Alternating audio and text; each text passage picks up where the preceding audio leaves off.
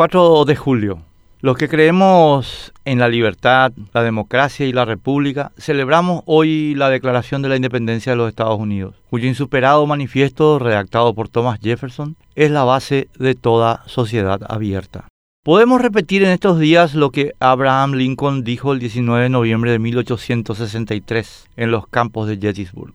Hoy nos hallamos embarcados en una vasta guerra civil que pone a prueba la capacidad de esta nación o de cualquiera otra así concebida y así dedicada para subsistir por largo tiempo. En efecto, Estados Unidos, lo que era y lo que representa, está siendo atacado desde adentro por corporaciones articuladas en un oligopolio cuyo ideal político es el régimen fascista chino y que conquistó el poder el pasado 3 de noviembre valido el mayor fraude electoral de su historia. Pero no todo está perdido. El pasado jueves, la Corte Suprema de Estados Unidos declaró inconstitucional, en un caso del estado de Arizona, la recolección de votos por operadores políticos, uno de los elementos constitutivos del exitoso asalto fascista al poder en el país del norte, perpetrado por vía del masivo fraude electoral. Obviamente, en Paraguay y en cualquier país normal del mundo, recoger votos vía operadores políticos es ilegal y constituye un fraude, un delito electoral, pero los fascistas que ahora gobiernan Estados Unidos defienden esa práctica fraudulenta.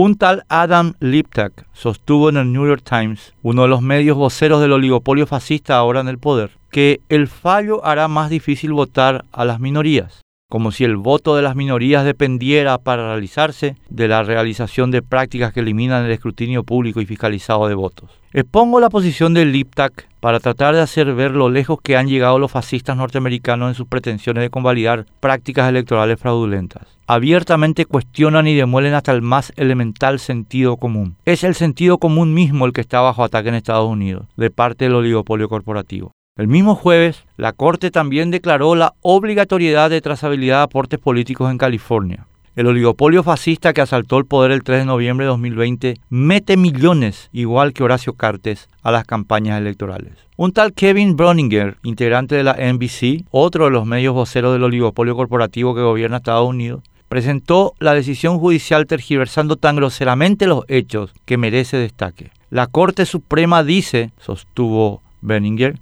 que California no puede exigir a las ONG revelar sus donantes. El fallo de la mayoría de la Corte, sin embargo, redactado por su presidente John Roberts, lo que dice en realidad es que California falló en usar medios más limitados, en lugar de costosos e interminables juicios que hubieran contribuido a alcanzar los objetivos del Estado sobre trazabilidad. Para que se entienda, los fascistas hicieron tan difícil la trazabilidad de aportes políticos que ella no existía en términos prácticos. Vale pues esperar aquí lo mismo que Lincoln en Gettysburg, que Estados Unidos vea renacer la libertad y que el gobierno del pueblo, por el pueblo y para el pueblo, no desaparezca de la faz de la tierra.